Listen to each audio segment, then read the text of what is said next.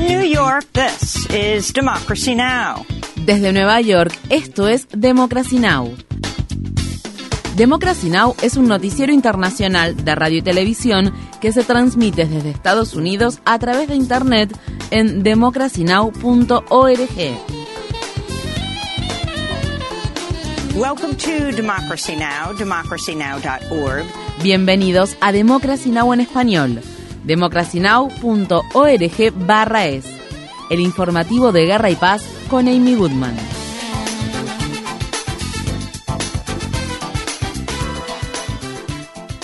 Siete precandidatos del Partido Republicano para las elecciones presidenciales de 2024 en Estados Unidos debatieron este miércoles en la Biblioteca y Museo Presidencial Ronald Reagan, ubicada en el estado de California. Fue el segundo debate de las primarias del partido y nuevamente el candidato que encabeza la contienda, Donald Trump, optó por no participar. El expresidente fue criticado varias veces por no asistir al debate. Estas fueron las palabras expresadas por el exgobernador del estado de Nueva Jersey, Chris Christie.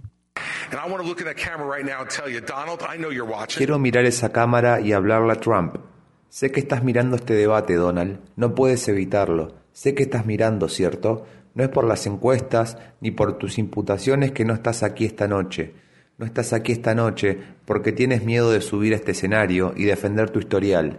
Estás evitando estas cosas y déjame decirte lo que va a pasar. Si sigues haciendo eso, nadie aquí arriba te volverá a llamar Donald Trump. Te llamaremos Pato Donald.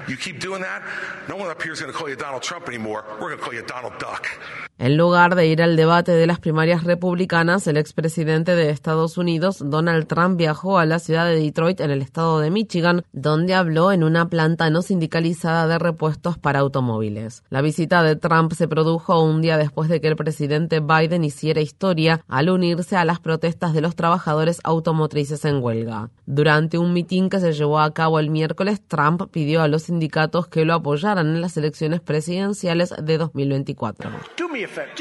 Háganme un favor, hagan que sus compañeros y los líderes del sindicato me apoyen y yo me encargaré del resto.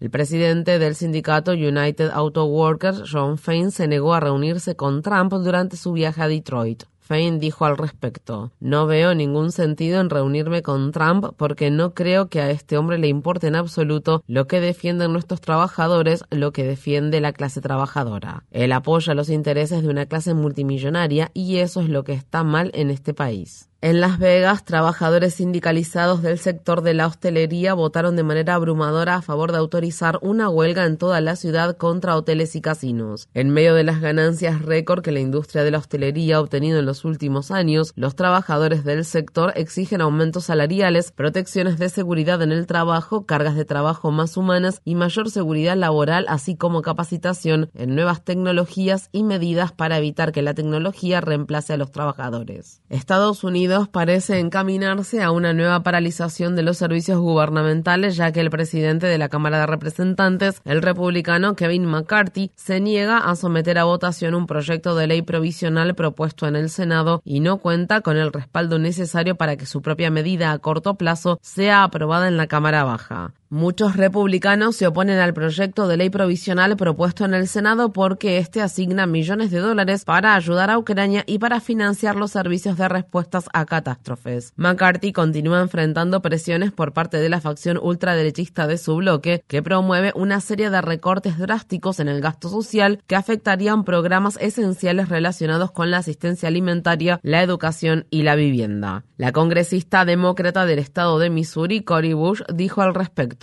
los republicanos del Hagan a Estados Unidos grande otra vez pretenden recortar la asistencia alimentaria para millones de niños y familias y al mismo tiempo reducir los impuestos para los multimillonarios. Una vez más, la codicia de los republicanos está quitando la comida de la boca a los niños y niñas que padecen hambre. Eso es vergonzoso. McCarthy había acordado previamente mantener los niveles actuales de gasto público como parte del acuerdo sobre el límite de la deuda gubernamental. Mientras tanto, los trabajadores federales de Estados Unidos vuelven a estar en riesgo de no recibir sus salarios. Estas fueron las palabras expresadas por Everett Kelly, presidente del sindicato que representa a los trabajadores federales. Esto va en detrimento de nuestra economía, va en detrimento de nuestras comunidades y de la fuerza laboral. Y necesitamos tener estabilidad. Necesitamos saber que tenemos un trabajo y que podemos mantener a nuestras familias.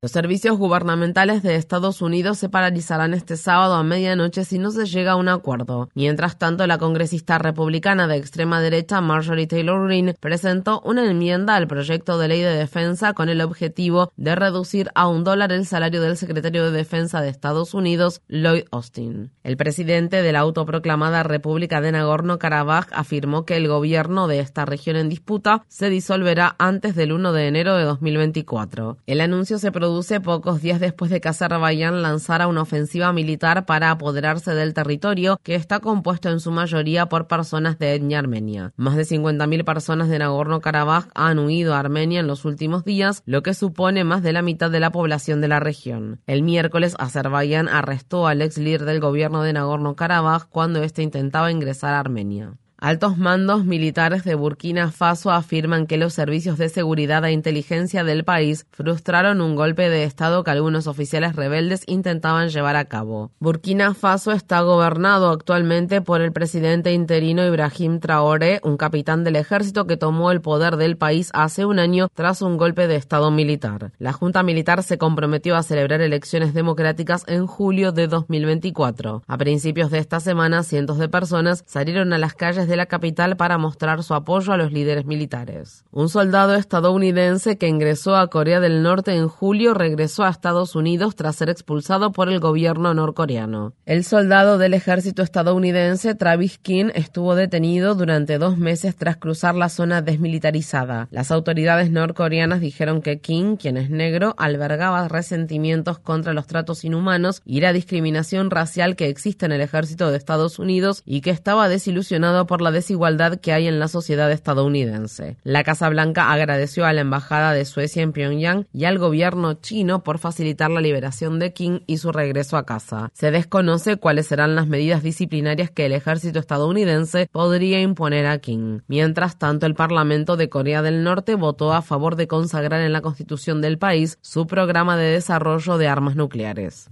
Estados Unidos ha admitido a Israel en su programa de exención de visados. Israel se unirá así a otros 40 países cuyos ciudadanos no necesitan obtener una visa para ingresar a Estados Unidos. Activistas por los derechos del pueblo palestino criticaron duramente la medida. El escritor y periodista Ali Abunima dijo que la decisión recompensa y fomenta el apartheid supremacista judío, la limpieza étnica y el terrorismo racial contra los palestinos. Por su parte, James Sogby, presidente de la organización organización Arab American Institute dijo en un comunicado, al priorizar el beneficio político para un país extranjero por encima de la igualdad de derechos y la seguridad de los ciudadanos estadounidenses, el gobierno de Biden acepta la discriminación continua y flagrante contra los estadounidenses de origen árabe, incluidos los estadounidenses de origen palestino, así como contra otras personas que defienden los derechos humanos del pueblo palestino.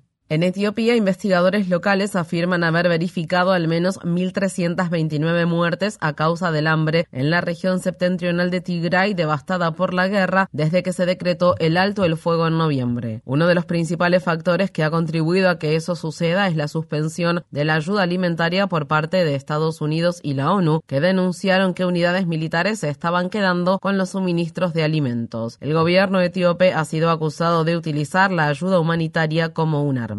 El primer ministro canadiense Justin Trudeau se disculpó formalmente después de que él y la Cámara de los Comunes aplaudieran de pie a Yaroslav Junka, un veterano de guerra ucraniano canadiense que luchó en una unidad de las Waffen SS nazis durante la Segunda Guerra Mundial. Junka, de 98 años, fue homenajeado el viernes durante una visita del presidente ucraniano Volodymyr Zelensky, quien se sumó a los aplausos. El veterano de guerra había sido invitado por el presidente de la Cámara de los Comunes, Anthony Roth, que ya ha renunciado a su cargo. Trudeau habló el miércoles al respecto.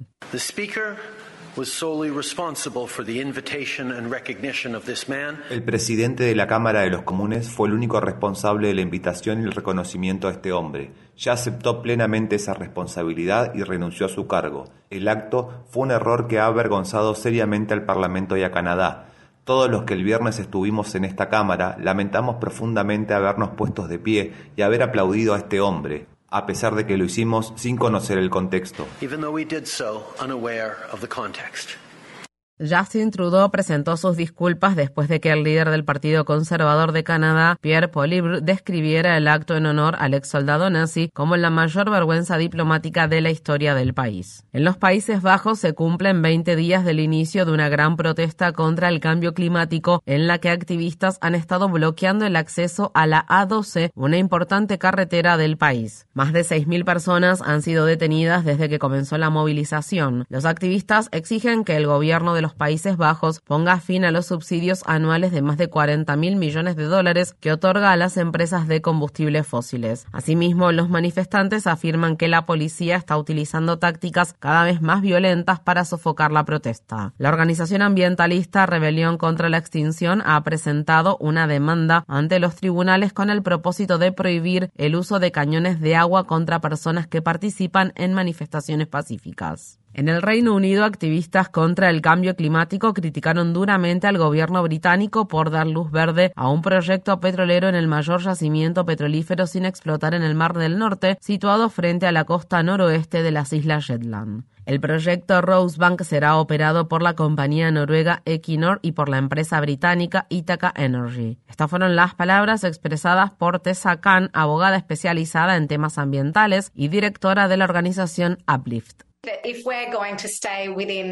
Si queremos mantenernos dentro de un límite seguro para el medio ambiente, es decir, en el objetivo acordado internacionalmente de limitar el aumento de la temperatura global a 1,5 grados Celsius, no se deben permitir nuevos yacimientos de petróleo y gas. Las reservas de petróleo y gas y las infraestructuras de combustibles fósiles ya existentes son suficientes para superar ese umbral de importancia crítica, por lo que simplemente no podemos darnos el lujo de añadir más proyectos de petróleo y gas a los ya existentes. En la ciudad francesa de Estrasburgo se celebró el miércoles una audiencia histórica en el Tribunal Europeo de Derechos Humanos en la que seis jóvenes de Portugal impugnaron a 33 gobiernos europeos por no combatir de manera eficaz la crisis generada por el cambio climático y violar de esa manera sus derechos humanos. Estas fueron las palabras expresadas por una integrante del equipo legal que representa a los jóvenes demandantes. El caso de hoy trata de los jóvenes. Se trata del precio que están pagando por la incapacidad de los estados para hacer frente a la emergencia climática. Se trata del daño que sufrirán a lo largo de sus vidas, a menos que los estados asuman sus responsabilidades. Activistas ambientales de todo el mundo están siguiendo de cerca este caso. Si se logra un fallo favorable, los 33 países demandados podrían verse obligados a reducir rápidamente sus emisiones de gases de efecto invernadero. Se anticipa que el Tribunal Europeo de Derechos Humanos emitirá el fallo de este caso en el primer semestre de 2024. En Estados Unidos, el senador de Nueva Jersey, Bob Menéndez, su esposa y dos de sus socios comerciales se declararon no culpables de cargos federales de soborno y extorsión. Menéndez fue imputado el viernes acusado de utilizar su cargo para aumentar la ayuda de Estados Unidos a Egipto y hacer favores a empresarios de Nueva Jersey a cambio de recibir pagos para hipotecas, un automóvil de lujo, lingotes de oro y miles de dólares en efectivo. Es la segunda vez en menos de una década que Menéndez es imputado por cargos federales de soborno y. El senador ha hecho caso omiso de los llamamientos de al menos 30 colegas demócratas para que renuncie a su cargo. En Filadelfia, un grupo de manifestantes salió a las calles después de que una jueza desestimara todos los cargos, incluido el de asesinato en primer grado, contra el ex oficial de policía Mark Dial, acusado de la muerte de Eddie Irizarry ocurrida en agosto. Mark Dyer le provocó la muerte a Irizarry tras dispararle a quemarropa mientras este último se encontraba sentado en su vehículo durante un control de tránsito. Los fiscales afirmaron que apelarán el fallo. Según se informa, Irizarry estaba sufriendo problemas de salud mental en el momento del hecho. La familia del joven expresó su indignación tras el dictamen. Zoraida García, tía de Irizarry, habló con el periódico de Philadelphia Inquirer. Todos sus familiares estamos molestos por la decisión que esta jueza tomó hoy. Ella dijo que la oficina del fiscal de distrito no tenía pruebas suficientes al respecto. Pero ¿cuánta más evidencia necesita si las pruebas estaban a la vista?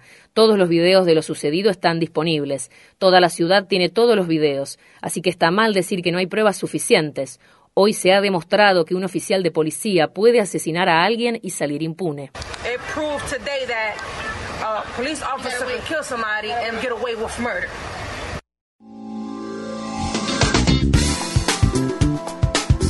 Infórmate bien.